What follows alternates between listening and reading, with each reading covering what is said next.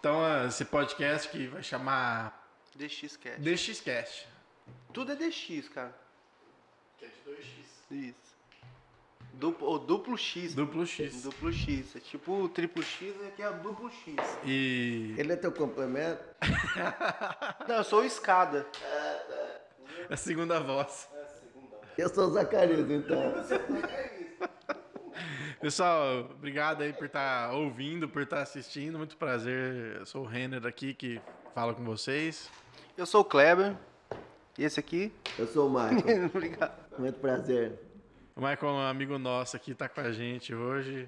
Ele veio para ouvir as nossas histórias, para dar um pouco do ponto de vista de fora, né? É, vim para aprender um pouquinho com essas férias aqui. E vamos lá, tô ansioso para escutar. Cara, vou começar pelo começo, literalmente, né? É, é É importante. importante. Ponto a ser considerado, eu acredito. Entendi. Cara, assim, bom, vamos lá. É, Eu. A Inexus hoje ela tem oito anos, né? É importante falar, cara, que, que eu, eu abri, eu, eu abri, eu não, não sonhava em ter uma empresa, não queria necessariamente ter uma empresa. Abri uma empresa relativamente jovem, novo, né? Tinha 22 anos. E, bom, como que aconteceu? Eu fui. Acho que tem uma coisa até que, na, da outra vez que a gente conversou sobre isso, eu não contei que. que mas isso acho que eu já contei pro Michael, né? Pra quem não sabe, o Michael já, já falou nos treinamentos. Se você é um licenciado, às vezes você já ouviu ele falando, que a gente convidou ele para falar também. Mas para quem não sabe, o Michael é médico. Assim, uma, uma parte de toda a minha história se envolve com esse negócio de medicina, que quando eu estava no terceiro colegial, meu pai falou, não, cara, você tem que ser médico, porque médico que ganha dinheiro. E aí, cara, eu comecei a estudar pra caramba. Eu falei, não, eu vou ser médico, vou ser médico. Aí eu fiz o simulado, eu falei, não vou ser médico, não vou ser médico. Não é, eu, eu estudava pra caramba, era bom aluno, tudo. E aí eu falei assim, cara, o único jeito de eu passar em medicina é porque eu fui estudar, estudar no terceiro colegial, né? Então eu sempre fui empurrando com a barriga. E aí eu falei assim, o único jeito de eu passar em medicina vai ser eu fazer uns dois anos de cursinho. E aí eu falei assim, cara, eu tenho 18, vou fazer, vou fazer 18, vou fazer dois anos de cursinho. E aí eu vou ter que fazer mais seis anos de faculdade. E aí depois mais quatro anos de especialização. Eu vou ficar ou muito fudido ou dependendo do meu pai durante até os 30 anos de idade. E aí, tipo assim, isso não era uma coisa que eu queria. Né, meu irmão, meu irmão já estava trabalhando já, e na verdade assim, a gente sempre trabalhou lá em casa, né? Meu pai, isso foi uma coisa que meu pai sempre colocou pra gente. Meu pai tem uma, uma loja de móveis aqui na cidade, faz muito tempo, móveis usados. E a gente sempre foi ajudar, sempre ajudando nas coisas de casa. Cara, coisas, são coisas erradas, né? Hoje é mais errado ainda, mas é, fazia entrega sem carta. Eu achei que você estava falando ajudar em casa. Seria coisa errada. É, não, trabalho de menor aprendiz, menor de idade, também não é certo, né? Entre aspas. Mas é. E, e aí, cara, assim, eu já tinha uma noção de ganhar meu dinheiro, já tinha minha noção de ter meu próprio dinheiro, de pagar minhas coisas, eu já namorava, então não precisava ficar pedindo dinheiro pro meu pai. Eu não queria isso, né, cara? E aí eu fui estudar, fui, tive a genial ideia de falar assim, cara, não vou fazer medicina não, eu vou fazer... Eu prestei engenharia de produção na, na UFSCar, Que é mais simples, né? No caso, assim. Não. E aí eu, eu, eu prestei aqui informática aqui em Rio Preto. Só que eu tava namorando, cara, e eu não queria mudar. Aí eu falei assim, ó, se eu passar em Rio Preto em informática, eu vou fazer também engenharia na particular. Aí eu falei, porra, por que não, né? Fazer duas faculdades é um negócio super, Super tranquilo. super tranquilo. É, não tem, não tem problema. E aí, cara, eu acho que eu vivi os piores cinco anos da minha vida.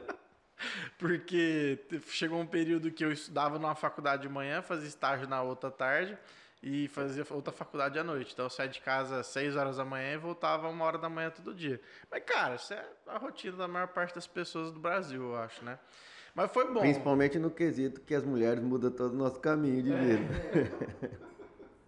Isso é verdade. E o pior é que assim, né? Eu, eu não eu não eu não fui fazer, eu tava com aquela ideia, né, no colegial, ah, não vou sair porque eu não quero largar da minha namorada, não, não sei o quê. E no primeiro ano de faculdade eu larguei.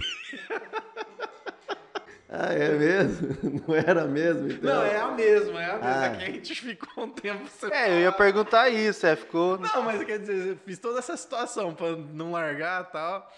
Mas então, mas eh, só fazendo um adendo, como o meu caso, eu comentei das mulheres, porque eh, eu fiz os dois anos de cursinho, a hora que eu passei na faculdade, já passei em Marília, eh, e minha esposa, hoje minha esposa, mas na época era namorada, ela passou num concurso em Belo Horizonte e eu larguei tudo para voltar a fazer cursinho novamente, para ir atrás Pra ir dela. atrás do- Então você vê que eu ainda fui um pouco, um pouco doido, né? Ah, cara, acho que não, sabe? Eu acho que isso, na, na minha, opini na minha opinião, assim, é, poderia talvez ter sido diferente, não sei se seria mais fácil, tanto na minha história quanto na sua, mas eu acho que ter, ter esses tipos de relacionamentos, você tá com a Flávia faz um tempão, eu tô com a Thaís vai fazer, fez, vai fazer 14 anos esse ano, e desde que a gente começou a namorar e tudo, e é bom, cara, assim, embora a gente tenha se separado, eu falo assim, a vantagem é muitas coisas que muitas pessoas passam durante o casamento, eu passei durante o namoro, e aí, tipo assim, meu casamento foi um pouquinho mais. Não, né? Casamento não é fácil. Ah, nenhum relacionamento, né? E foi um pouquinho mais tranquilo por isso. E, e tá um pouco mais também de, de norte pra nós, né? Mu- Muito do que eu passei 10 anos atrás, meus amigos estão passando hoje. Né? Meus amigos de escola, meus amigos pessoal que tem a mesma idade que eu. Então eu acho que isso é positivo nesse sentido, né? E, e aí, cara, é, eu tava lá estudando, fazendo essas faculdades, eu fui fazer um estágio e Qual das duas? Que estágio em qual das duas? era um estágio da, da faculdade de informática. É. E aí eu comecei a trabalhar numa empresa de, de suporte para software de laboratório médico. Bem Cara, específico. né? É, não, antes disso, na realidade, assim, eu falo, eu, eu sempre trabalhei bastante, cara. Embora meu pai, se ele ouvir isso, um dia ele vai falar que não. Que é mentira? que é o prazer dele é falar que não. Que não, você nem lembra que você falou isso, mas eu sempre trabalhei bastante, sim. É, eu, eu- antes desse estágio, eu fiz um estágio na, na, na- como é que fala, cara? Era tipo uma- um órgão da prefeitura que dava suporte nos computadores, né? É, tipo um TI da prefeitura. E aí todo mundo da faculdade ia fazer estágio lá. E aí, cara, fala, vou fazer estágio lá tal. Beleza, eu fui fazer. Aí você che cheguei, cara, tipo assim, eu acho que eu me senti. Deve ser assim que o funcionário público talvez se sinta. A gente critica muito, né? Cara, eu cheguei e, eu- e aí tinha. Era pra cuidar de um Ah, laboratório Eu, de eu, só, informática. eu não critico porque a minha esposa é funcionária pública, eu tenho medo de, de gerar crítica. Eu imagino. Era um laboratório de informática, Kleber. Eu ia cuidar desse laboratório, de uma escola lá. Aí eu cheguei, tinha computador quebrado, tá? eu saí arrumando tudo, não sei o quê. Aí eu falei pro meu diretor na época, eu falei assim, ó, é, como é que faz pra arrumar agora essas coisas aqui que estão quebradas? Não, isso aí você tem que mandar um e-mail lá pra prefeitura, pedindo não sei o quê, não sei o quê. É, e aí eles vão aí, vão pegar essas cadeiras pra arrumar, esses computadores pra arrumar. Falei, beleza. Eu mandei, tipo, ninguém deu retorno. E aí passou um dia, ninguém, não foi ninguém no laboratório. Eu sei que, tipo assim, desse estágio, eu acho que eu trabalhei de fato, acho que um mês. E no restante eu falei, ah, cara, se é assim que eles querem que eu leve, eu vou levar desse jeito. Aí ia, quando ia gente lá, tava meio que ligado no modo automático. Aí eu saí desse estágio para fazer estágio nessa empresa, que era uma empresa de suporte para software de laboratório médico, que é um mundo assim, nunca imaginaria a- o tamanho, a proporção que é, né? E Esse mercado, você fala. é, não. O, o mercado, eu não sei. Assim, a parte de software só tem. Na, na- até na época que eu trabalhei lá, só tinha essa empresa e mais uma outra empresa no Brasil inteiro que tinha software desse segmento. Então, eles estavam bem é, posicionados, assim, os maiores laboratórios do Brasil trabalhavam com o software deles. E, e da parte de software era muito legal porque você vê a dependência que, que tudo envolve o software a partir do momento que está tudo amarrado. É muito bom porque você tem rastreabilidade, você tem processo, mas tipo, se o software, se exemplo, vai, no nosso caso lá, se cair a internet, o laboratório parou, porque não consegue cadastrar o paciente, não consegue falar que exame que ele vai fazer, tem que esperar voltar. E, e era uma coisa comum até, né? Hoje é um pouco mais difícil até esse negócio de cair a internet, mas é, ao Não, longo mas- dos anos Foi melhorando, mas Foi caía melhorando. muito. mas caía bastante também, né? Cara, e aí é, eu tive um relativo sucesso, assim, um relativo resultado bem rápido dentro dessa empresa. Eu fui, eu fui, eu fui começar lá para dar suporte. O começo do meu trabalho era dando suporte, então, tipo, ah, como cadastra a máscara do exame? Ah, Você sabe o que é, né? O micromédico. A máscara do exame é tipo assim, como que são os valores de referência, quais são os campos que tem, né? né, né? É, eu já Aí- não sabia. ensinava a pessoa como fazer isso e tal. E. E aí, cara, é, eu fui aos poucos, fui me especializando, me especializei em fazer uma parte do, do- desse trabalho que era é, fazer a interface entre o software e o equipamento que, que lia o exame. Então, você precisava, é uma configuração específica que você tinha que fazer, era uma implantação específica que você tinha que fazer, e eu me tornei o, tipo assim, o, o cara que fazia isso, sabe? Peguei bastante experiência fazendo isso. E aí, em pouco tempo, eu fiquei, acho que um ano como estagiário, depois eu fui efetivado quando eu terminei a faculdade. E que rolou lá foi assim, em dois, dois anos, três anos que eu fiquei como efetivado, eu já estava no nível dos caras que estavam lá fazia 10 anos já. Então eu estava ganhando bem, sim, meu salário fixo era um salário baixo, mas eu ganhava bem porque eu fazia muito plantão, muita hora extra, trabalhava pra cacete mesmo. Apesar que seu pai falaria que não, mas. É, não tem como ele saber, né? Ele, ele via eu sentado na frente do computador lá. E assim, é um negócio que dá muito plantão, né? Porque é, é, laboratório médico roda exame 24 horas, dependendo do laboratório. Tem laboratório dentro de hospital, ah, o hospital, o laboratório Sabin lá de Brasília parou a esteira que leva os frascos para fazer os exames. Os caras ligavam, falavam, cara, e aí, que vai fazer tal? E, tipo assim, você tinha que imaginar qual era a situação. Enfim, era um, era um, era um trampo, era um trampo. E aí, por decisão da empresa lá, eles decidiram fazer um acordo comigo, eles entraram com o pé entre a bunda. um ótimo acordo, né? E, e aí, cara, o que, que acontece? Tô contando toda essa história da empresa, né, Pra falar por que, que eu cheguei a empreender, né?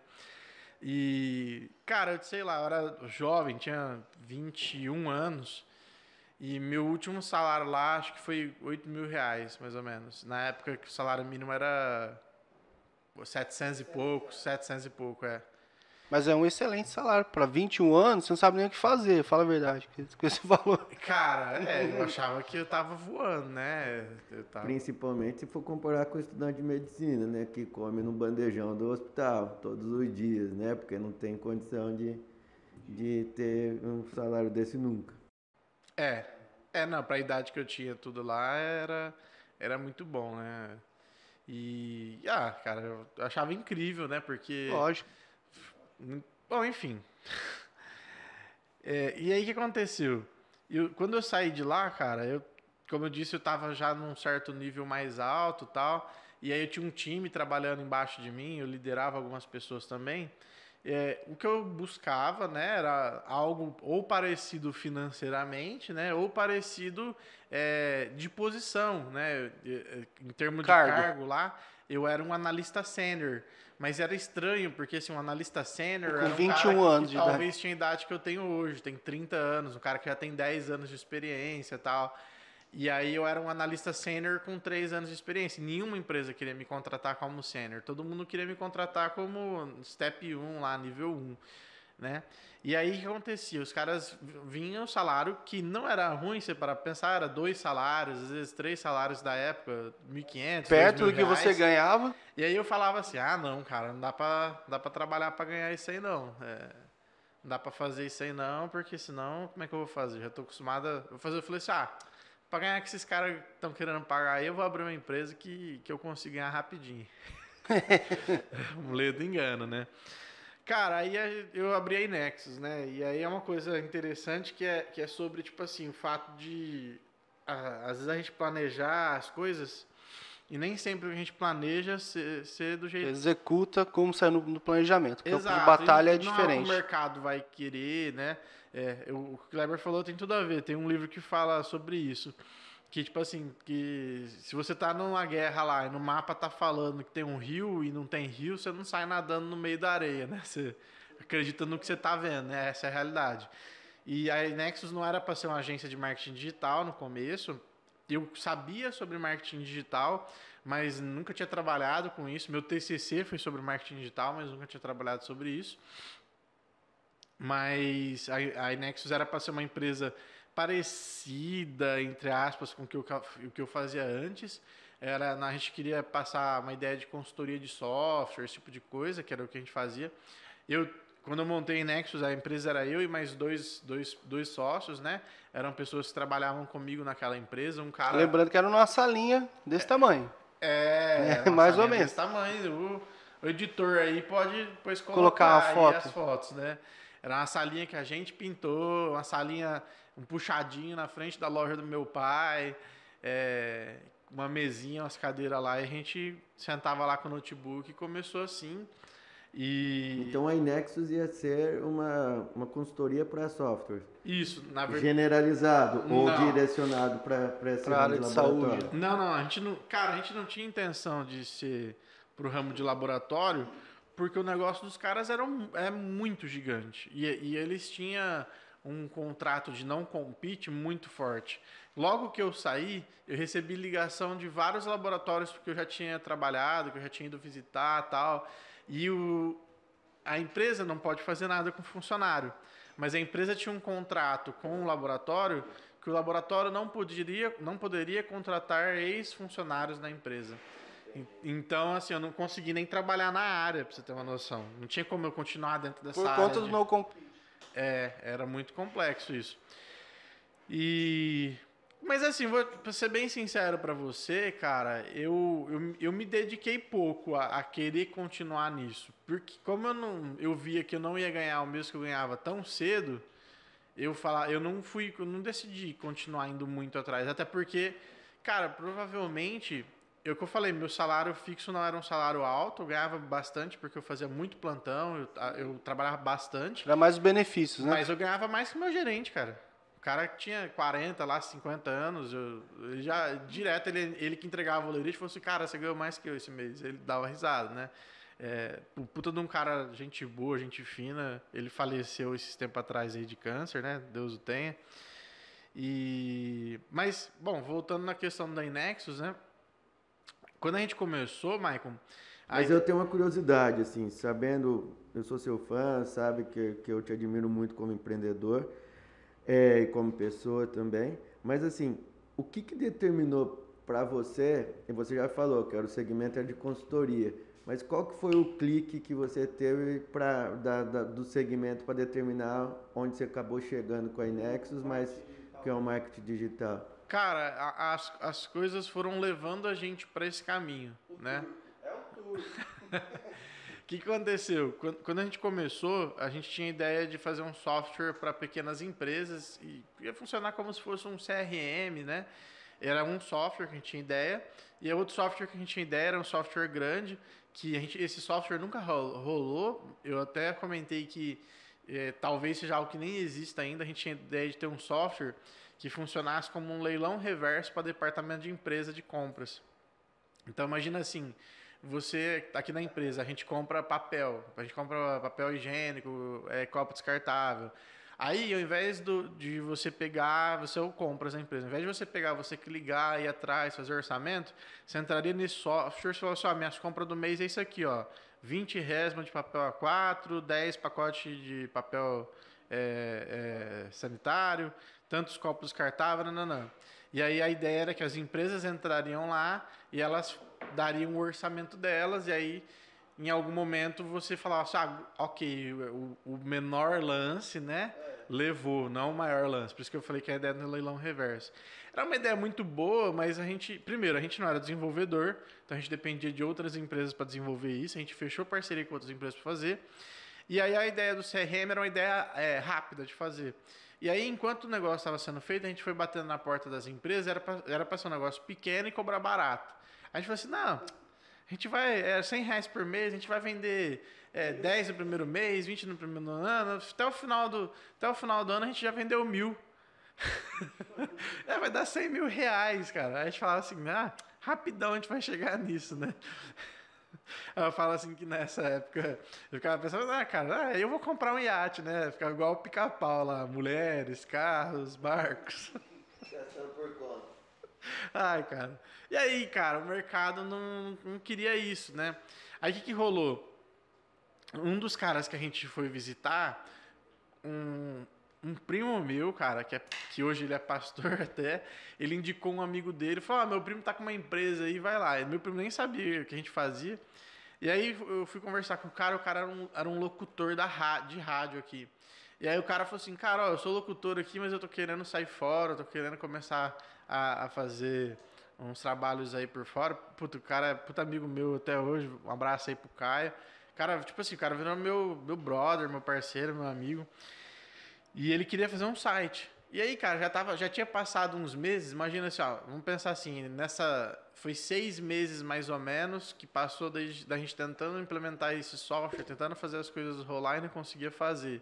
Nesses seis meses eu comi meu fundo de garantia, comi meu acerto, comi meu décimo terceiro e, tipo assim, já tava com. Tava liso, tava com as contas no especial, sem cartão de crédito, tava literalmente fodido. E aí o cara falou isso aí, eu falei, cara, quer saber do negócio? Ele falou, ele falou assim, ah, eu queria um site, vocês não fazem site? Eu falei, não, cara, eu faço site, faço site sim, faço site. Aí ele falou, quanto vocês cobram? Eu abri minhas contas assim, falei, ah, cara, eu preciso de 1.800 para pagar as contas esse mês. Eu falei, ah, eu cobro 1.800 reais.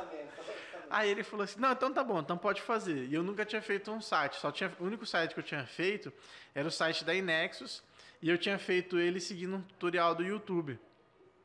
E aí não tinha nada a ver com os sites atuais, tá? era uma porcaria, né? Não era nem um site aquilo. E aí o meu sócio pegou e postou. Tem um outro detalhe também que assim, dos dois sócios que eu tinha, um continuou comigo trabalhando, o outro, um pouco tempo que a gente montou uma empresa, imagina assim, um mês que a gente montou uma empresa, ele, ele saiu e foi trabalhar numa empresa grande aqui, que ele era um cara mais velho, tal, já não morava com os pais dele. Eu morava com meus pais. Isso ah, ajudou muito, né? Ajudou muito porque você não precisa você não precisa pagar para comer, né? Então comer não, não ia fazer falta, né? Pelo que vocês podem ver aqui pelo vídeo. É... Aí, cara, é, o meu sócio postou num classificado, assim, procura alguém para fazer site, freelance para fazer site, não sei o quê. E aí um cara, um turco, entrou em contato com a gente. Um cara era um turco, turco mesmo, assim. Ele tinha vindo da, da Turquia, ele morava em São Paulo e veio para cá. E fumava pra caralho, Kleber. Muito obrigado pela parte. e aí, cara, o, o turco começou a demorar para entregar o site. E aí chegou um ponto, o turco falou assim: Ah, cara, vamos fazer o seguinte. É, eu vou aí um sábado, eu vou ensinar vocês. Porque eu não tô conseguindo. Não tô, não tô conseguindo entregar. Eu nem lembro o nome dele, cara, você acredita? Eu não tô conseguindo entregar, eu vou ensinar vocês, vocês vão ver que é fácil, vocês vão conseguir fazer. Aí ele veio, ensinou a gente, foi, tá aí, cara. É, é... Ele veio, ensinou, sabe meu nome, é, é, o turco. Ele veio, ensinou e sumiu, nunca mais. Nunca mais. Nunca mais mesmo. E aí a gente aprendeu o que ele ensinou, eu fiz, entreguei o site pro cara. Ele é o turco, ele é o anjo. É. é. E aí, beleza. Aí eu falei, pô, já que a galera quer isso aí, vamos, vamos entregar essas coisas aí. Aí, bem nessa. Do mercado. É. Imagina que isso aí devia ser, sei lá, julho de 2013, setembro de 2013. Eu virei para um amigo meu, um amigo meu de faculdade tinha acabado de abrir uma agência de marketing digital, de fato.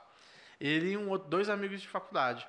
E ele tinha trabalhado muito tempo numa empresa de, de televisão tal. Eu falei para ele, falei, cara, é, esse negócio aí é bom tal. Ah, não, é bom. Eu falei, mas o que, que você tem dificuldade? Ah, ele falou, tem dificuldade de vender, cara. Eu sei fazer, mas eu não sei vender. Aí eu falei, tá aí se eu vender para você, você me dá metade? Aí ele, falou, assim, aí ele falou assim: Ah, metade de nada é nada, então eu prefiro te dar metade do que ficar sem vender. Aí eu falei: Beleza. Eu falei: O que, que você é bom? Você faz o quê? Para que tipo de empresa? Ah, eu vendo. Eu faço as coisas aqui de marketing. Eu fiz muito tempo para vender Claro. Eu era muito bom fazendo isso e tal. A empresa que eu, que eu trabalhava era, foi uma das maiores revendas do Brasil. Eu falei, ah, e dá certo para Sky também? Ah, dá certo. Ah, eu falei, beleza. Ele desligou o telefone, eu peguei uma agendinha, essas agendas que tinha da cidade, não sei se você lembra, tinha o telefone de todas as empresas, tinha no final uns mapas. Meu pai tinha essas agendinhas por causa dos mapas, né? Na época não tinha G... GPS. Tinha, mas tinha talvez, mas a gente não tinha, né? E aí, opa. Bateu no microfone. É. E aí eu peguei a agenda, fui lá no S, na Sky, e comecei a ligar na Sky. Oi, tudo bem? É da Sky? Não, queria falar com o dono. Tu, tu, tu. Desligava o telefone. Eu liguei, cara, umas 20 vezes, até que enfim eu liguei pra um cara, o cara falou assim, não, pera um pouquinho. Aí ele passou, o cara falou, não, eu sou dono aqui e tal, a gente é a maior revenda aqui de Rio Preto. A gente tá precisando disso aí mesmo, vem aqui que a gente vai conversar. Aí, tipo assim, eu liguei pro meu amigo e falei, cara, você tá podendo. Não, vamos lá agora. Tô passando aí pra te pegar, nós vamos lá pra conversar com o cara. Que nós Só um ele." adendo aqui que queria fazer, porque isso aí é uma, é uma ótima lição para os nossos licenciados que estão aí, de repente, na penura para conquistar um cliente. Quantos nãos você ouviu até chegar ao sim? Ah, E tem gente que desiste no primeiro, segundo não, já fala, não, isso aí não, não não vai pro, pro mercado. E, e sem contar que, assim, ó, uma coisa que eu acho que eu não comentei contigo ainda é que. É, talvez depois. É que assim, o que acontece? Depois eu fui apresentando isso para outras empresas e que.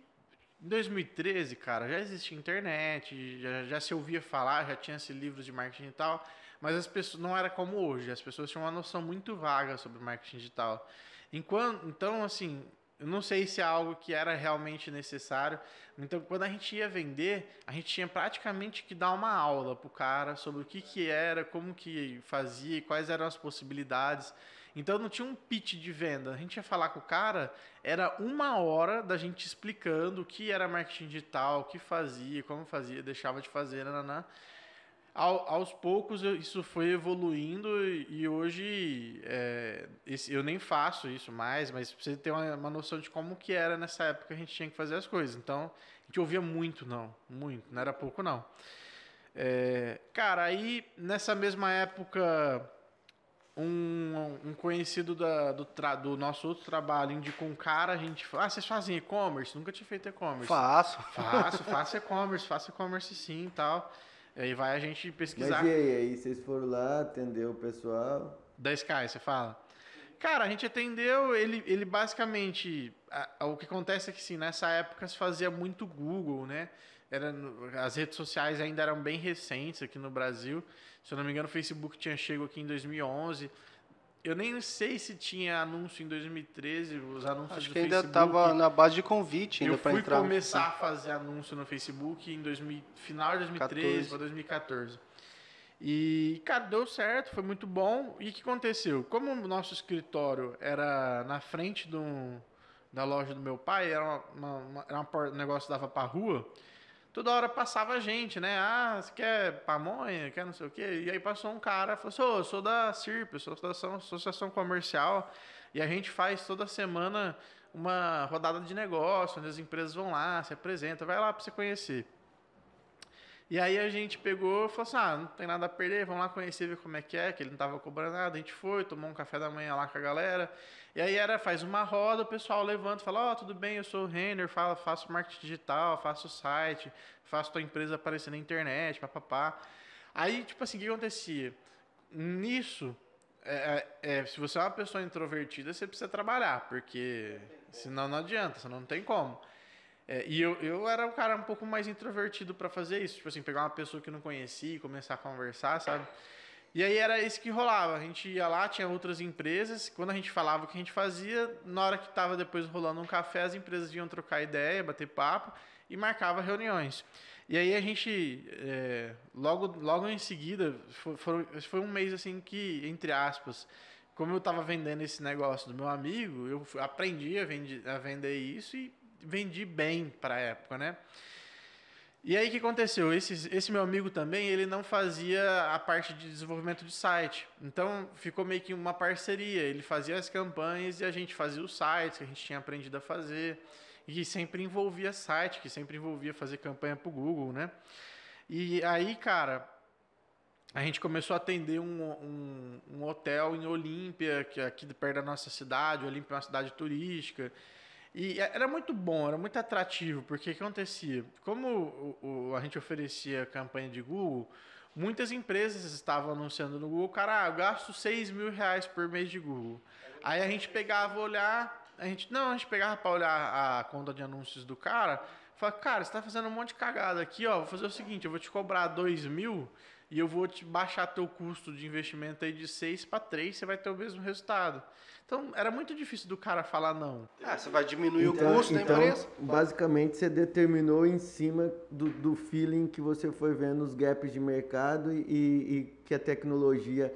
Eu acho muito interessante isso, Renner, porque hoje se fala muito da tecnologia, da internet, do mundo digital, mas é igual você disse, é 90% ainda é muito, é, é muito obscuro, só se fala da boca para fora, mas a hora que você vai apresentar um produto, a pessoa. Então, as pessoas que realmente acreditam e estudam nisso e abrem a visão, ele tem um mundo pela frente aí para desbravar, como foi o que você fez, né? Lá atrás foi Facebook, Instagram, é, o Google, e aí tem várias outras ferramentas que estão por vir aí que, que não para de evoluir. É, com certeza. Assim, e, e ao longo dos anos a gente passou por várias transformações, né?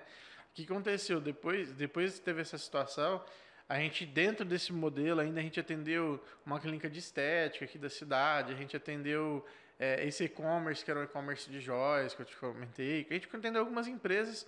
E aí, lá para outubro, novembro. Mas eu tenho outra curiosidade. O que, por que Nexus? Ah, cara, eu esqueci de falar isso, verdade. Quando, quando a gente foi abrir a empresa, a gente ficou umas duas semanas pensando sobre o nome e não só pensando, pesquisando, né? Se você algum dia já tentou montar um, uma empresa, um nome, você, você vai ver que é difícil, às vezes, ter disponibilidade de domínio, ter disponibilidade de registro de marca, né?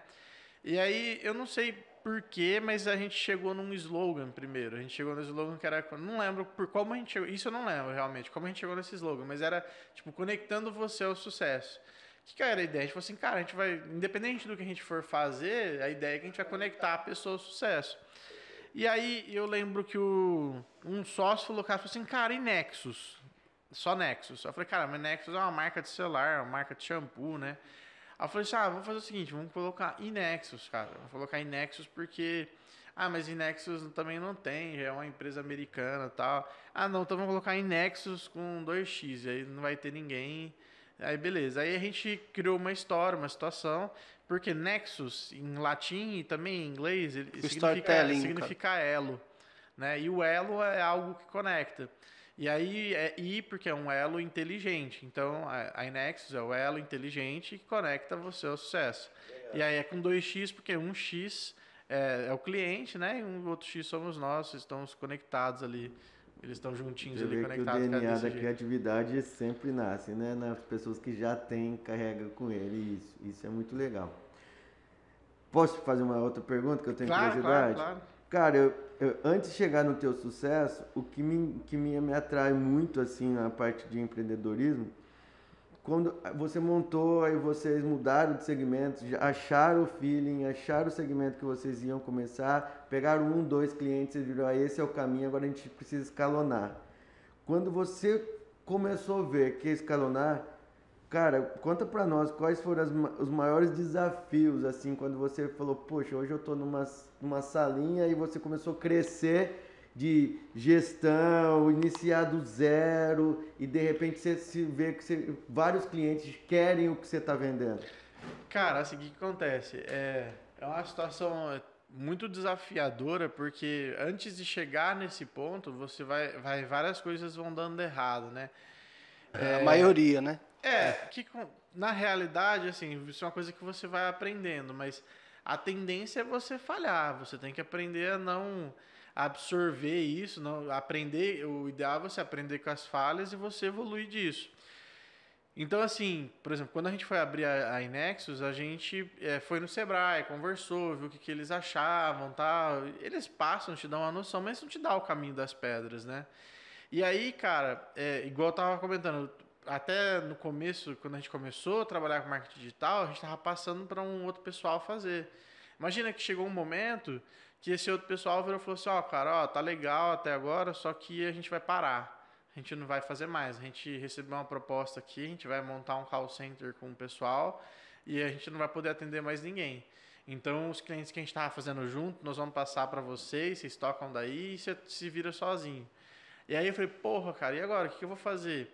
E foi bem nessa época. E assim, são as coisas que você vai enfrentando, né? As dificuldades inesperadas. Aí foi bem nessa época que a gente começou a fazer as, as coisas nas redes sociais. Aí esse negócio das redes sociais começou a dar um, um fio, uma mensalidade para gente maior. E aí não era nem anúncio ainda, era postagem, fazia bastante arte. Então, bastante orgânico. Bastante. É, nessa época funcionava muito. Você só postava e o negócio, a, a, as postagens tinham um alcance grande. E com esse alcance grande, as pessoas interagiam, comentavam, ia até a empresa, queria saber mais. É, e a gente conseguia viver assim através de mensalidades. E aí, cara, assim, eu falei assim: ah, beleza, deu errado, os caras saíram, mas vocês foram para outro caminho, vocês foram fazer mais redes sociais, vocês foram aprendendo tal. Óbvio que nisso é, eu, eu, gosto de usar muito um termo que é uma expressão americana que é fake until you make it, que é você fingir até que você se torne aquilo. Que eu vejo isso muito na minha vida. Que no começo é, eu não era um especialista de marketing digital, né? Então eu tinha que me fingir entre aspas de um especialista de marketing digital até que eu me tornei aquilo. Óbvio que eu me tornei aquilo por ter realmente, de fato, de buscar, aprender, buscar fazer. Ah, eu falava para o cliente que eu ia fazer, ah, não sei como fazer um e-commerce, cara, eu, eu, vou dar um jeito de fazer, nem que isso me dê prejuízo, nem que isso me custe. E uma situação que aconteceu logo em seguida depois disso também é que um dos meus sócios, o meu um dos só um pouquinho antes, um dos sócios que não estava muito envolvido vendeu a parte dele e aí o outro sócio compramos. Isso foi no final de 2013, começo de 2014, se não me engano.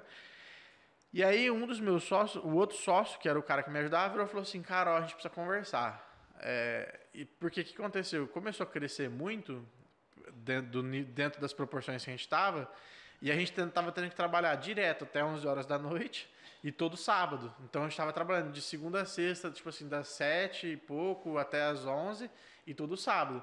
Então assim, era, era, era bom, porque a gente estava começando a ganhar um pouquinho de dinheiro de novo. Só que a gente, para fazer isso, a gente estava tendo que entregar muitas horas. E aí meu sócio chegou e falou assim, cara, ó, eu não tenho perfil para isso aí não. Eu acho que para mim não dá. Eu preciso de uma hora para fazer andar de, de bike, preciso de uma hora para fazer um yoga, tal. Eu não tenho perfil para continuar. Aí eu falei, cara, é uma decisão tua, não tem o que eu fazer. E aí ele saiu, cara. É... Aí você e aí ficou são sozinho. pontos de dificuldade, né? É, e, e, assim, numa sociedade é difícil porque talvez o ideal é você ter um cara que é mais para frente e um cara que segura um pouco. Ele era um cara que me dava uma segurada em mim. E eu era um cara, eu sempre fui um cara mais para frente, estava acelerado. E e aí ele sa... bom, ele saiu, nessa época que ele saiu, foi uma época que a gente já tinha feito uma reforminha, aumentado um pouquinho a empresa. Aí eu tinha contratado dois estagiários. Aí quando ele saiu, eu efetivei um estagiário, coloquei o cara para me ajudar o dia inteiro. Aí eu contratei um outro cara fixo para me ajudar. Tava crescendo, tava indo legal. Só que é... isso é uma coisa que talvez nem todo empreendedor vai passar. É, tava fazendo muitas coisas sem planejamento. É, é, isso que é a minha curiosidade. Por exemplo, é, o, que que, o que que levou, por exemplo, você já tinha um, um budget, um catálogo de produtos, ou você ia através do, do feeling do mercado, das, das, das sugestões e pedidas vocês iam desenvolvendo? Cara, a, a, realidade é que assim, não, não tinha isso, não tinha planejamento, não tinha budget, não tinha é, o, o, o que o mercado estava pedindo. Mas como era um negócio muito forte, é, como é muito em ascensão, a gente atendia, não tinha um planejamento de crescimento, atendia conforme chegava a demanda. Vai em cima da demanda. Isso me dá um pouco de tacardia, mas tudo bem. Né? É, aí que, mas chegou a ser pior, cara, porque assim, por, por essa falta de planejamento, é, começou a crescer, entre aspas, mas estava, na verdade, inchando. Porque lembra que eu falei que eu estava pegando, trabalhando até as 11 da noite do dia? Aí eu falei assim, cara, ah, tá, tem grana aqui, tem margem para colocar mais gente para me ajudar, para trabalhar, então já não cabia mais naquele escritório. Então eu vou mudar de escritório, aí eu mudei de escritório, investi em imobiliário, investi em computador e contratei um time, aí tinha um time lá com chegou a ter seis pessoas nesse outro escritório, era num, num prédio comercial lá no Totalité. E, e aí, cara, nesse prédio comercial, e tendo essa pegada, rodou acho que uns, uns seis ou sete meses antes da pau. Porque. Inchou porque aconteceu? Eu tirei muito peso das minhas costas e eu estava tentando prospectar, etc. Mas eu aumentei muito o meu custo fixo, na, na, não na mesma velocidade. A questão é que, é o pior de tudo, na realidade, eu fiz tudo isso sem planejamento. Fiz tudo isso sem levar, sem conhecer meus números, sem ter um budget, sem saber o que é DRE, sem saber o que é nada disso. Essa é a realidade. E aí, é, eu, por isso que eu falo que nem sempre tudo dá, dá certo 100%, né? Eu, eu, cara, cara, vamos falar assim, ao longo de um ano lá eu contraí uma dívida de uns 50 mil reais, que era um valor considerável para o momento que a gente estava ali, estava faturando e tal, mas aí beleza. Cara, assim, acho que contrair dívida é natural. Toda empresa em algum momento às vezes acaba contraindo dívida por N fatores. No meu caso, hoje eu sei reconhecer porque que isso aconteceu porque eu não conhecia meus números e porque eu não fazia gestão, né? E como você equacionou? Você conseguiu tomar porque isso isso é bem legal, né, cara? Você conseguir diagnosticar e conseguir solucionar e chegar onde você chegou depois. Aprender na prática. Cara, a primeira coisa que, que, que eu fui fazer foi conhecer meus números mesmos na prática, né? O que a gente faturava, quais eram as receitas recorrentes que a gente tinha. E aí uma coisa que eu fui aprender é que a gente tinha inadimplência. E eu não, isso não estava na minha conta. Isso, tipo assim, naquela conta da nossa cabeça, né? Eu não levava em consideração a inadimplência. E como eu já era uma empresa que eu estava indo para o meu terceiro ano, eu já conseguia, olhando o meu histórico, saber quais eram os meses melhores, quais eram os meses piores, quais eram os meses que tinha mais inadimplência, entendeu? Então eu consegui, eu consegui começar a partir daí fazer um planejamento. Mas, cara, assim, como, como empresário é uma, é um, você vai se deparando com, com N situações que, que vai evoluindo até chegar, até chegar a esse ponto. Porque assim, eu, vamos falar assim, eu cheguei até um nível de conhecer meus números, conhecer de fazer gestão, nananã, como que eu ia fazer para sair dessa situação. Cara, aí, bom, vamos lá. Eu cheguei nessa questão de, de contrair uma dívida, uns 50 mil reais lá, e aí eu, eu falei assim, cara, vou ter que cortar o que não é essencial. O que estava rolando? É, eu estava com volume de trabalho, eu tinha cliente e eu, eu tava com um time caro. E segundo, eu estava num ambiente caro também. Porque eu tinha duas salas, se eu precisava, se eu precisasse crescer para atender, eu ia, e cada sala tinha, tinha um condomínio. E aí eu já, eu já estava pagando, basicamente nas duas salas que eu pagava, eu pagava o valor de três aluguéis praticamente. E se eu precisasse crescer, se eu precisasse crescer não, eu ia precisar crescer em termos de estrutura física para poder continuar atendendo as pessoas que eu estava atendendo. E isso ia gerar mais custo para mim ainda. Aí, bom, pensar assim, é, eu passei por uma situação de, em 2013 eu tinha uma salinha que eu tinha feito para começar a empresa, em 2014 eu tinha feito uma obra, uma expansãozinha nela, em 2015 eu fui para um, um, outro lugar? um outro lugar com duas salas, e aí eu falei, cara, se continuar desse jeito, cada ano que passar eu vou, eu vou mudar de, eu vou, eu vou mudar, e é muito estressante, isso consome pra caramba, né? E aí uma das coisas, uma das coisas que eu cheguei ao ponto, Michael, foi que falei assim, ah, cara, eu vou para uma estrutura que vai me custar mais barato e eu vou economizar em aluguel, em operacional, só que eu também quero ir para um lugar onde se eu quiser crescer, eu posso ficar 10 anos lá que vai ter espaço.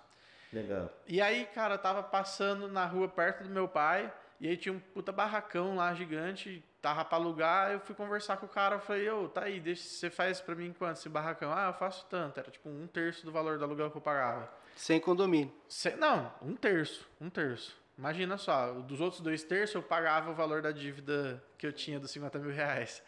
E aí, só que tinha um detalhe, era um puta prédio velho. era muito velho, cara. Era tudo noção. mato quando eu cheguei o... aqui. Não, não. Tô o, zoando. O William depois se coloca na inserção aí, depois vocês têm uma noção. Era, era... Não dava para imaginar uma agência lá. Aqui. Aqui. Você tava fechando, é, você tava saindo de uma agência e entrando numa oficina mecânica. É, mais daí para pior. Aí eu falei pro cara, falei, cara, faz o seguinte, me dá uma carência aí para eu ir pagando aos pouquinhos a reforma tal. Aí o cara me deu a carência, eu fui fazendo aos pouquinhos a reforma conforme eu conseguia. Aí eu falei, cara, só que se continuar desse jeito, eu não vou sair da, do valor do aluguel.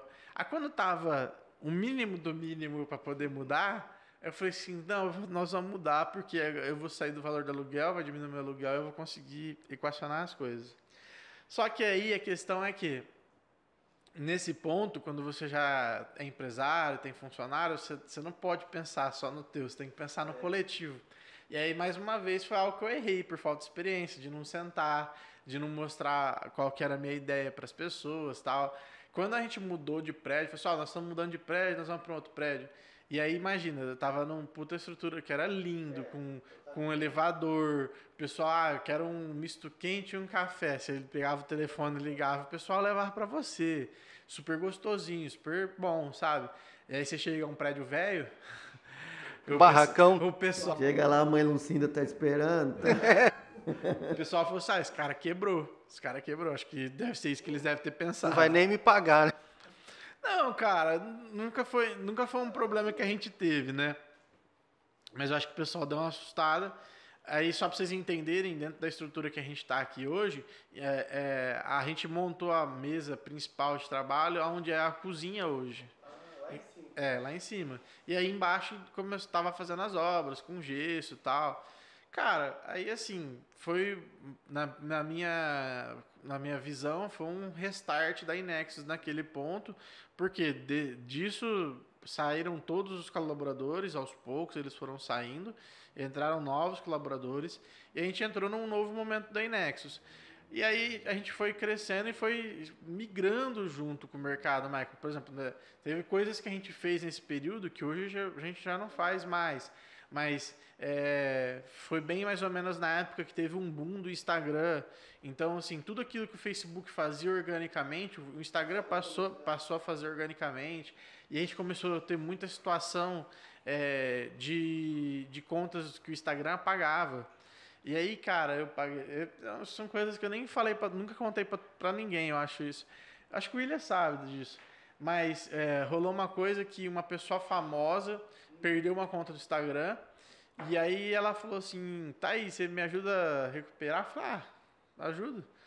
E aí eu peguei, tentei, fui tentando e consegui. Consegui recuperar o acesso à conta dela, que não era uma coisa que deveria acontecer.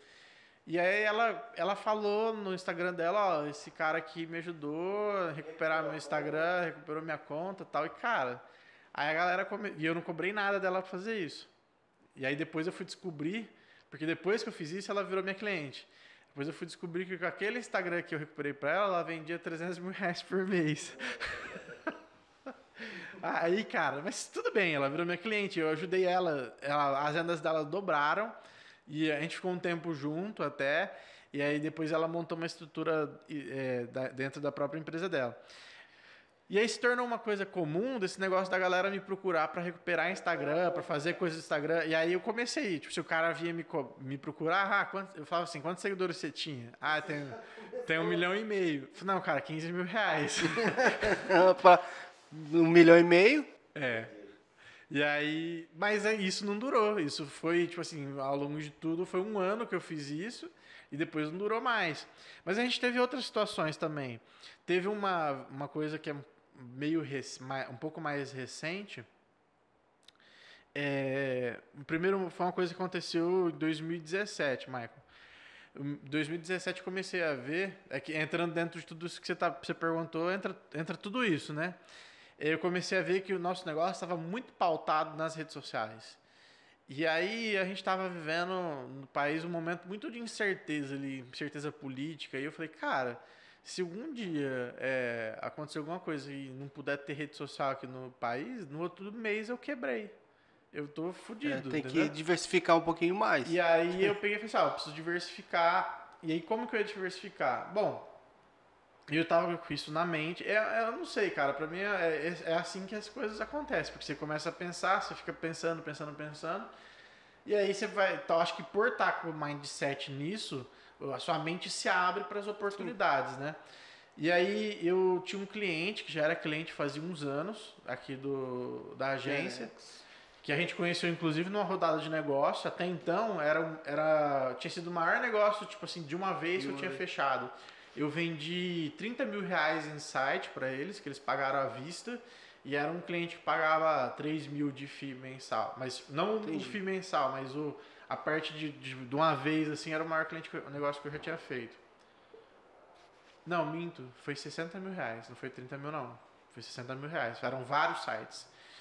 E E aí, cara, esse cliente estava com a gente já há alguns anos, era um, é um hotel, era um hotel que a gente atendia, e a dona, a dona era de São Paulo, ela vinha algumas vezes para falar com a gente, fazer reuniões e tal.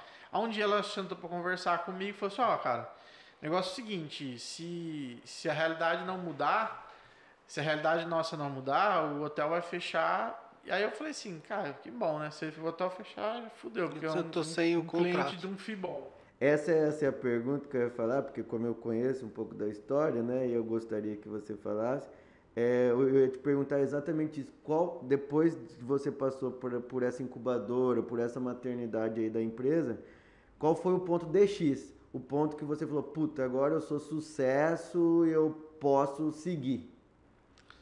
Cara, sucesso é relativo. Eu não sei, para falar a verdade. Eu acho que de 2017, 2018 para frente, dificilmente as coisas deram errado. Porque entrou justamente nesse ponto. Porque a partir do, desse momento, a gente entrou numa linha de conhecer nossos números, de conhecer planejamento. É até, até o ponto que e foi o hotel, esse hotel. É, um pouquinho antes do hotel eu já estava seguindo nessa linha de conhecer mais os meus números, de conhecer mais de planejamento. E aí é, rolou essa questão do hotel e ela falou: ah, eu vou fechar tal. Eu falei: ah, cara, vou fazer o seguinte: eu vou lá e eu vou entender o que está acontecendo. Então, que era uma coisa que eu não costumava fazer. Na verdade, a gente não costuma fazer. Vivenciar a empresa, da né? agência, né? e ficar dentro da empresa do cara. Eu fui lá, fui entender. Não, ó, porque fala que não chega lead, não chega lead, não chega lead. Eu falei, tá bom, vou entender. Aí eu fui lá, eu fiquei, eu fiquei três dias. Em uma semana eu fui três dias. É um pouquinho longe daqui. E eu ia e voltava, né? Eu ficava de braço cruzado, assim, atrás da recepção. Aí eu. Ah, alô, tá vendo do hotel tal? Não é tanto. Pá, desligava o telefone. Eu falei, tá aí, a solução tá aqui. Aí eu observei e falei, ó, teu negócio tem solução, eu sei como resolver. Ela falou, ah, é? Ela falou, é. Ela falou, quanto você vai cobrar? Eu falei, não sei nunca fiz isso. Aí eu falei assim, deixa eu ficar aqui e eu vou ver como é que eu vou fazer. Aí eu fui ficando, fui entendendo sobre o negócio dela, e aí o que eu tinha aprendido sobre a agência, eu comecei a colocar no negócio dela. A fazer um budget, fazer um DRE, separar as coisas por cento de custo, comecei a entender dentro da realidade da empresa dela. E aí logo eu falei assim, cara, tá aí uma coisa que eu posso fazer. Eu posso fazer consultoria comercial, eu entendo de negócio, eu entendo de empresas. Eu não entendo só de Facebook, eu não entendo só, eu entendo tem de business. E, cara, a gente fez fiz um processo lá de consultoria com eles, tudo ajudei eles. Eu fiquei um ano até como gestor comercial deles lá. E, e aí, óbvio que depois a gente definiu um preço, tudo para fazer isso. Era uma coisa que dedicava bastante tempo, consumia bastante tempo. E aí Mas era um entra... bom contrato. Bom, muito bom. Era chegou a ser 30% do faturamento da agência. E o que aconteceu? Chegou num ponto que é o que eu queria te falar. Chegou num ponto que aí, aí eu, eu, acredito, eu não sei, porque para mim tem sido uma coisa comum isso. Chega sempre num ponto que ou talvez une, né, converge ou diverge. E no caso do hotel divergiu. Aí divergiu, ela decidiu seguir por um caminho. Eu falei, pô, fudeu. aí eu peguei, como eu conhecia meus números, eu sentei, eu olhei e falei assim, ó, eu tenho 30% é hotel, 30% é uma, uma rede que eu atendo e 40% são pequenos clientes. Aí eu falei assim, cara, vai sair o hotel, tenho três caminhos. Ou eu coloco outro hotel parecido, que eu tenho bastante experiência agora, ou eu tenho esses clientes aqui que são de uma rede, eu posso, eles estão com preço defasado, eu posso aumentar ou eu posso buscar outros pequenos clientes para diver, diversificar. Aí eu falei, cara, esses caras aqui eu dou um bom resultado para eles, eu acho que eu consigo aumentar o preço deles. Aí eu fui olhando o preço e falei assim, ah, esse eu cobro tanto, dá para cobrar tanto, esse eu cobro tanto, dá para cobrar tanto. Lá, uns 30 clientes. Eu peguei, no final, o valor dava 15% a mais do que eu faturava antes de ter o hotel. Aí eu peguei e falei assim, tá aí, vou fazer isso. Eu Parei uma semana, comecei a ligar, falar, oh, assim, assim, assado, eu estava é, tendo que me de dividir, dedicar tempo para não ficar dentro da agência, então vocês estão sendo atendidos pelo, pelo time aqui. Então, o que nós vamos fazer? Eu, eu óbvio que eu estava explicando que era um reajuste, porque eram clientes que estavam já faz mais de um ano. nós vamos fazer esse reajuste, mas eu me comprometo da minha parte da gente fazer uma reunião por semana é, comigo, então onde eu vou te ajudar. E eu peguei a experiência que eu tinha aprendido. Então você vai pegar, você vai me passar é, quantos clientes você atendeu, se você vendeu, se você não vendeu, e aí a gente vai fazer um, um alinhamento estratégico do teu negócio. Feito? E aí aumentava pro cara, tipo assim, na pior das hipóteses, lá aumentava 300 reais alguns clientes. Entendeu? Não, não era algo que ia fazer diferença na, na realidade deles, entendeu? Enfim, aí, aí que eu falo assim, desse ponto eu vi que eu, que eu era uma empresa é, matura o suficiente, vamos dizer assim eu consegui. Era uma situação que, entre aspas, era para ser terrível e acabou sendo, no fim das contas, boa, porque. Primeiro, eu tinha que dedicar muito Crises tempo. que gera oportunidade, né? É, eu tinha que dedicar muito tempo para atender aquele cliente que gerava aquele faturamento. E depois é, eu consegui ter tempo livre para tocar as outras coisas. Aí dentro disso eu fui seguindo os caminhos de como para onde a gente expandir, o que, que a gente expandir. É, e eu acho muito interessante porque você teve de novo a dor, e, de, e você de novo reconstituiu ali com os pequenos clientes e depois você já viu que você estava com maturidade, a empresa estava madura para atacar as grandes redes, que aí você começou a atender grandes redes, né? E, e aí a empresa subiu para um próximo degrau. Eu queria entender um pouquinho dessa situação, tipo, o que você aumentou de faturamento para essas grandes redes que, que vocês começaram a atender. Cara, assim, é, é, a, são, são duas coisas que, que são muito legais, que depois eu fui entendendo um pouco mais da realidade do, do que era a agência realmente. Porque até então a gente se posicionava como uma agência de marketing digital. E eu fui entender que a gente não era uma agência de marketing digital e dificilmente a gente até era uma, uma agência, né? Porque a maior parte das agências, elas agenciam, agenciam o, o a mídia e, aí, e eles são muitas vezes interessados em em ter o BV ali, de fazer as ações de mídia, né? Para quem não sabe, o BV é uma bonificação sobre valor que TV, outdoor, a maior parte da mídia tradicional paga para as agências, normalmente é 20%, e eu nunca consegui conceber isso. Uma, uma das, como as agências tradicionais migraram para agência de marketing digital, isso é uma coisa que até existem agências até hoje que fazem desse jeito. Não que seja errado, mas na minha concepção não seria o ideal. Mas é um vício ruim para o mercado, é, né? Por exemplo, tem umas agências hoje de marketing digital que fazem assim. Eu falei, inclusive, com um parceiro essa semana que ele tem uma agência ainda hoje que é assim. Que é, ah, eu, a agência me cobra 15% ou 20% do que eu investi. Então, se eu estou investindo 10 mil, 2 mil fica com a agência.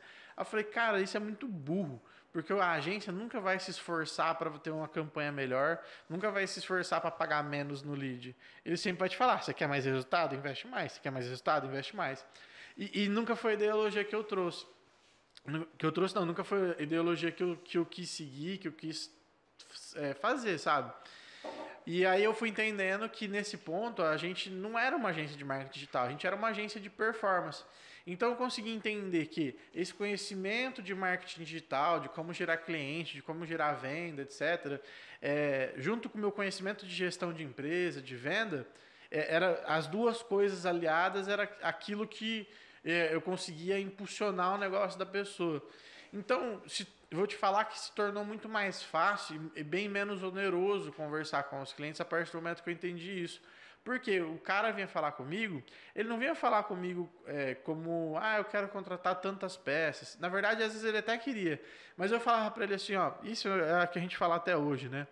Ó, meu amigo, aqui na Nex é o seguinte, eu não te vendo peça, eu não te vendo campanha, eu te vendo performance. Você precisa me falar quanto que você está vendendo hoje, quanto que você quer vender daqui um mês, daqui três meses, e nós vamos traçar a estratégia de como que você sai desse teu ponto A até chegar ao teu ponto B.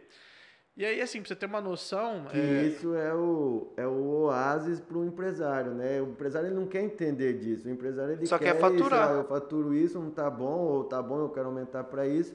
E a gente não quer, né? O empresário não quer entender todo esse trâmite. Ele, ele é, ele é focado, focado no, faturamento. dele ele vender. É, o que acontece, Michael, é que assim.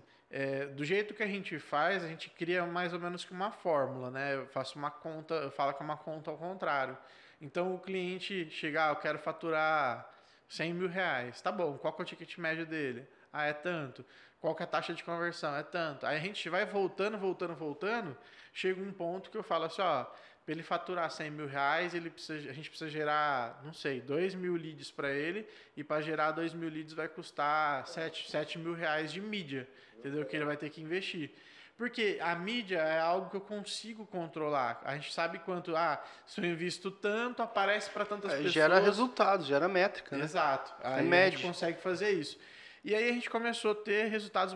Cara, a gente já tinha. Para falar a verdade, a questão, isso é uma coisa que é, que é interessante. Que talvez eh, eu passei muito tempo gerando resu- esses resultados para as empresas sem saber.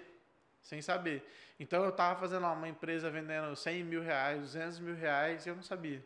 Entendeu? A partir do momento que eu, que eu realizei isso, eu entendi a- a- o potencial do nosso negócio. Então o cara entrava aqui, vou te dar um exemplo. Ah, em, em julho de 2019 entrou uma, uma franqueada numa rede que depois a gente começou a atender. Ela tinha investido 500 mil reais para montar o negócio dela. E por N fatores, ela vendia 30 mil reais. E aí o custo fixo dela, o custo fixo para o negócio dela funcionar era 60 mil. Ou seja, ela todo mês, além dos 500 mil que ela investiu para abrir, todo mês ela tinha que colocar 30 mil para o negócio funcionar. E assim, cara, você vai falar assim, ah, a pessoa é rica e tal. Cara, não importa. Ninguém, ninguém quer perder dinheiro. Ninguém quer perder dinheiro.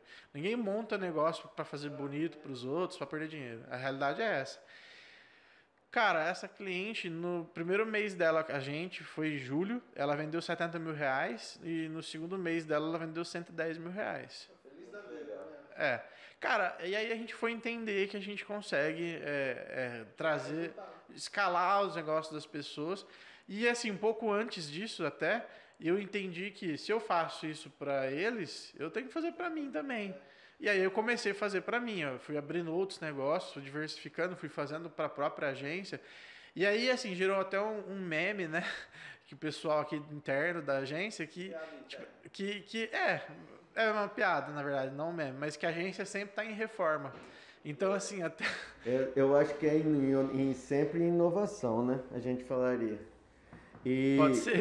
é, mas é, é interessante porque assim, você partiu, é, como a gente disse, da maternidade, foi, juntou os cacos, voltou, reajustou. O mercado está sempre né, inovando. E aí você passou, quando perdeu o hotel, você disse pra gente que você reajustou, reativou esses clientes pequenos, estando mais próximos dele. Você, mais uma vez, conseguiu aumentar o capital, desse, pe- o- a performance desse pessoal e foi depois seguir para o caminho das, das franquias de grandes empresas. E o que eu acho mais interessante é aí o que, que aconteceu? Como você aumentou bastante o capital desses pequenos empresários, mas você já estava focado depois, continuou com esses empre- pequenos empresários que já começaram a se tornar médios, você já começou a focar nas grandes, nas grandes unidades, né? nas grandes redes. E aí começaram a vir é, esses clientes que a, que a empresa não dava con- não tinha condições mais de atender devido ao né, uma empresa uma, uma rede com 300 outros com 200 e tal que estava atendendo a empresa a agência crescendo muito. E aí enfim veio a pandemia né que é o que você que aí você já tinha o projeto de, que né, eu queria que você contasse um pouquinho para nós, que são da, que é da- das licenças e nexos, e que era justamente que já vinha vários clientes, né, mas você não conseguia atender mais por estar focado nas grandes redes. E aí esse a pandemia antecipou um projeto que era para alguns anos posteriores. E aí eu queria que você explicasse para nós um pouquinho disso, né, da, dessa antecipação de do que você acredita e do teu conhecimento, porque hoje você já consegue entregar para nós tudo aquilo que o, licenciado vai pegar um, como se fosse um, um protótipo pronto para soltar para o mercado. Tudo aquilo que você passou de dor, você já reformulou e mandou. Empacotado, vai pegar É, a ideia é empacotado. que a pessoa não vai passar pelos mesmos erros, não vai cometer as mesmas dores ali que a gente cometeu. É, se ela vai falhar em algum ponto, ela vai falhar muito mais rápido que eu. Ela não vai contrair uma dívida de 50 mil reais para fazer isso, né?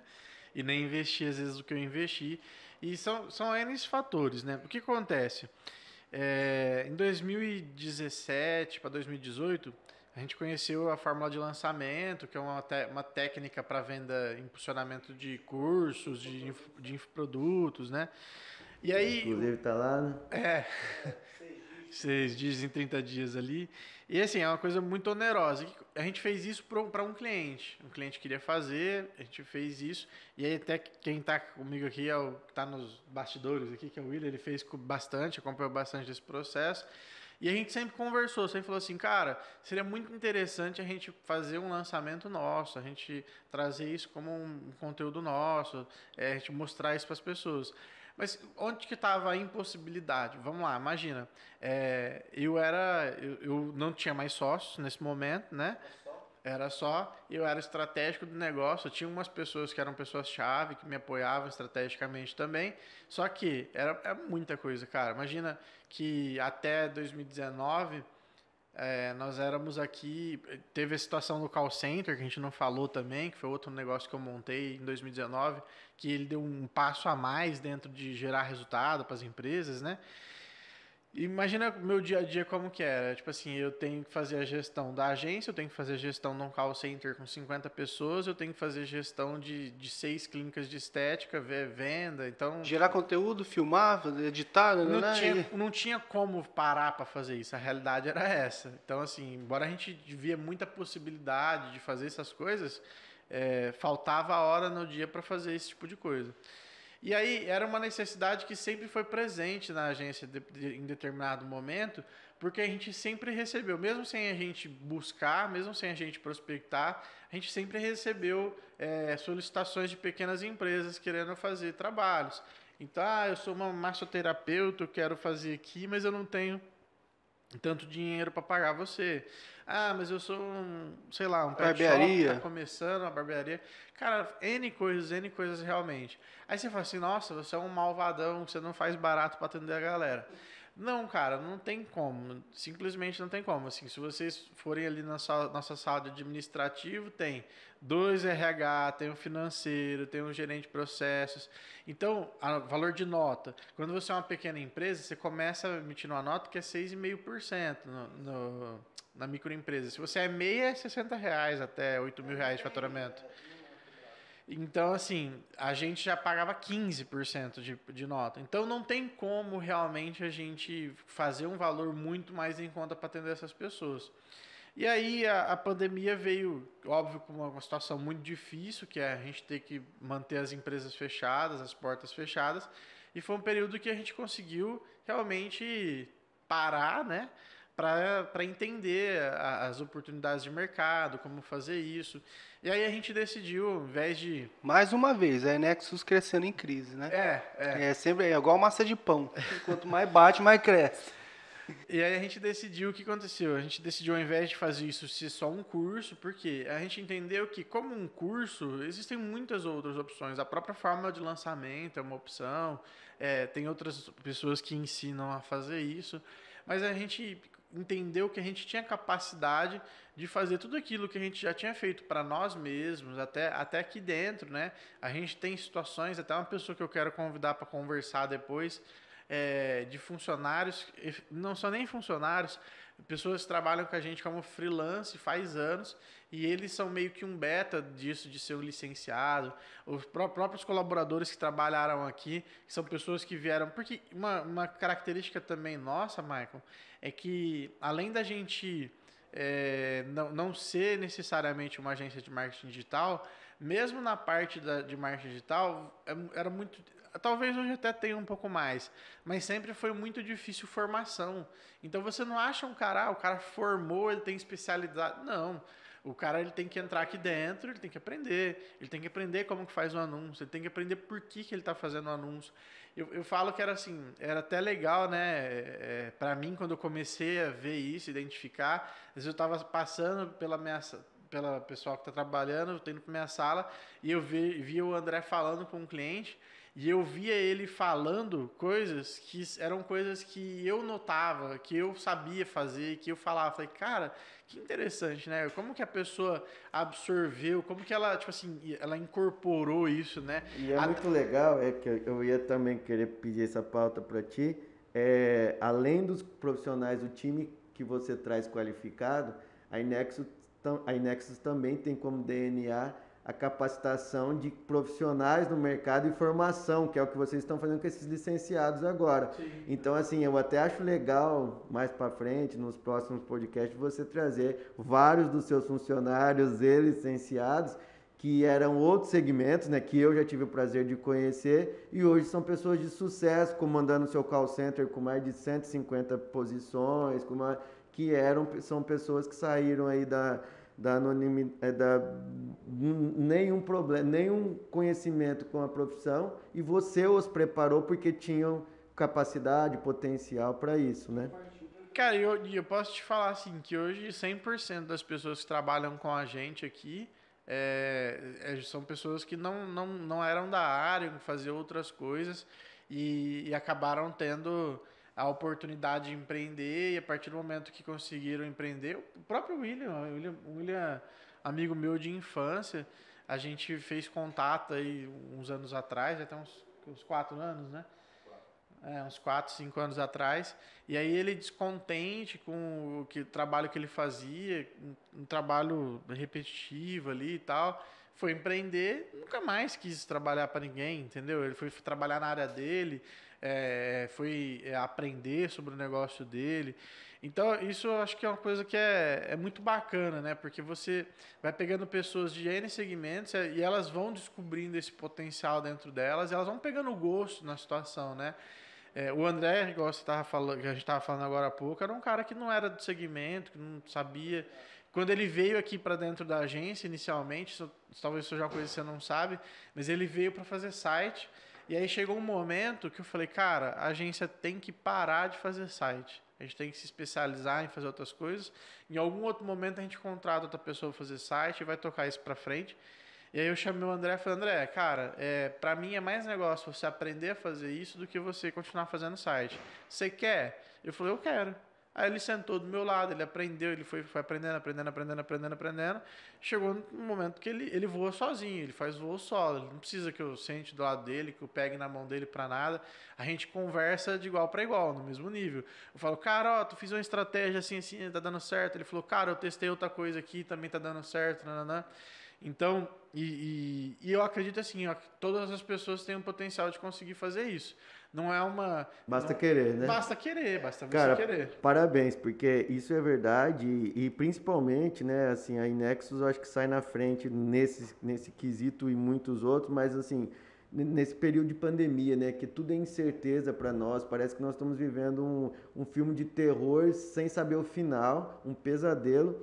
E quando a gente encontra empresas como vocês, assim, a Inexus, que ela consegue retomar a vida das pessoas, re, reposicionar as pessoas profissionalmente, isso dá, isso dá uma esperança para a gente que o mundo tem, tem chance, que a gente tem chance de vitória e nós vamos renascer aí de fato após essa pandemia. É, com certeza. E assim, a gente já tem cases, inclusive, embora a gente começou todo esse processo de licença, a gente passou por um período de preparação até lançar e a gente começou tem pouco tempo, hoje a gente já tem cases de pessoas que já concluíram treinamento, que já estão atendendo clientes, já estão buscando outros clientes também para atender. Então, assim, que estão vendo que o modelo de negócio que a gente está ensinando eles funciona. Entendi. Já está dando e, resultado. René, agora é mais pessoal para mim, porque apesar de ser médico, eu também gosto de empreender. Então eu quero algumas dicas aí, a gente fazer uma rapidinha com você para você direcionar a gente. O que é mais fácil vender? Algo conhecido ou, ou algo inovador com potencial? Algo inovador. Algo inovador, com toda certeza. Porque o, o, conhecido necessariamente, ele não é algo que vai agregar na vida da pessoa, né?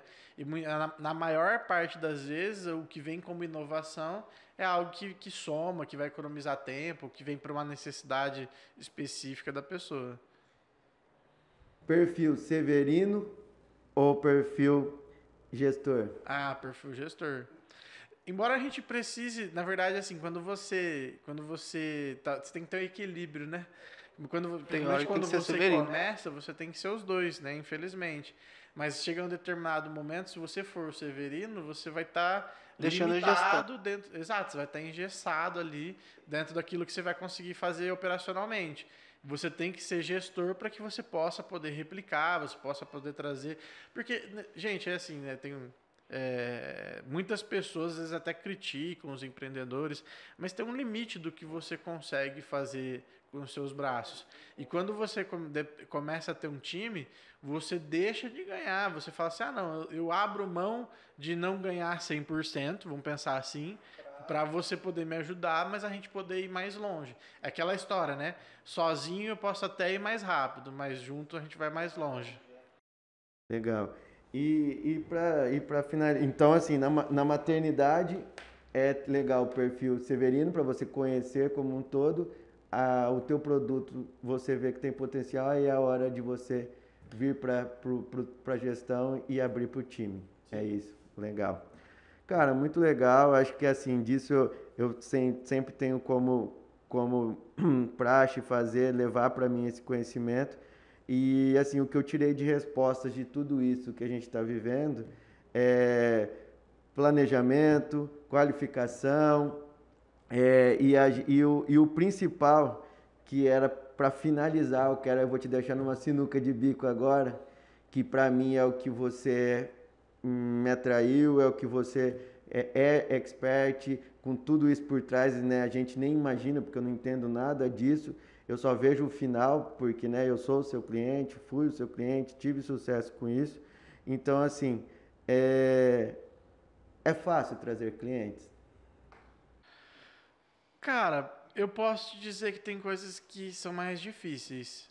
É, se você parar para pensar dentro de tudo que existe dentro do processo, o trazer o cliente é o mais fácil. Trazer o cliente é o mais fácil. O difícil, talvez vai ser. É que é o meu caso, né? Tem gente que às vezes acha mais fácil o operacional do que trazer o cliente. Porque você trazer o cliente, cara, é uma conversa leve. A pessoa ela vem porque ela tá, ela tá com uma necessidade, né? Basicamente. Quando a gente traz um cliente, a gente tem uma estratégia montada, que a gente utiliza a AIDA, né? A gente vai trabalhar com atenção, interesse, desejo, a gente leva a pessoa para a ação que a gente quer.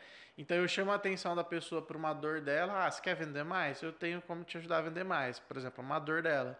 E aí ela vem e fala comigo, ela fala, ó, eu tenho meu negócio, é assim, assim, assado, eu faço isso, eu presto tal serviço, eu tenho tal produto, não, não, não. Ele vai passar todas as características do negócio dela. Aí dentro do que eu conheço de negócio, por exemplo, como a gente já tem uma empresa, já tem alguns anos, né? Tem muitos segmentos que a gente já atendeu, então tem muitos segmentos que a gente tem muita facilidade de fazer acontecer. Exato. Agora tem outros segmentos que é uma, um período que é necessário, que é um, chama período de maturação. Esse período de maturação nós vamos entender público, entender todas as características do negócio. Então, quer dizer, a partir do momento que você me passa qual que é a tua necessidade, eu vejo, e, e assim, eu falo que não tem como é, não vender algo online, não conseguir captar algo online. Se não funciona, a estratégia está errada. Se a estratégia está errada, cara, não tem segredo, só precisa trocar. E não tem estratégia definitiva, né? Você não, ah, não vou pegar uma receita de bolo e vai conseguir fazer pizza. As duas é massa, as duas é receita, mas cada uma é cada uma, cada uma tem uma maneira de fazer, né? Então, assim, por isso você precisa entender, cada negócio, embora os negócios tenham características semelhantes, eles têm suas especificidades. Então, se você, a partir do momento que você entende isso, por isso que eu falo, é, infelizmente, tem empresas que não têm o timing da gente poder fazer esse período de maturação é, e acabam, às vezes, não dando continuidade. Mas a empresa que decide investir, que decide esperar, entender que isso é um processo de maturação que vai acontecer, dificilmente, praticamente impossível, para te falar a realidade, não dá certo. Porque é, são, são, são estatísticas, são números exatos. Mas é um processo de, de, de, maturação também muito rápido. No máximo em três meses você conseguiu definir tudo, toda a estratégia. Sim, é e... que tem situações, às vezes, são anômalas. Tem gente que você demora três meses, você demora uma semana, o negócio do Já, cara tá é. estourando, entendeu? Mas é um a parte, A é um parte, negócio né? à parte.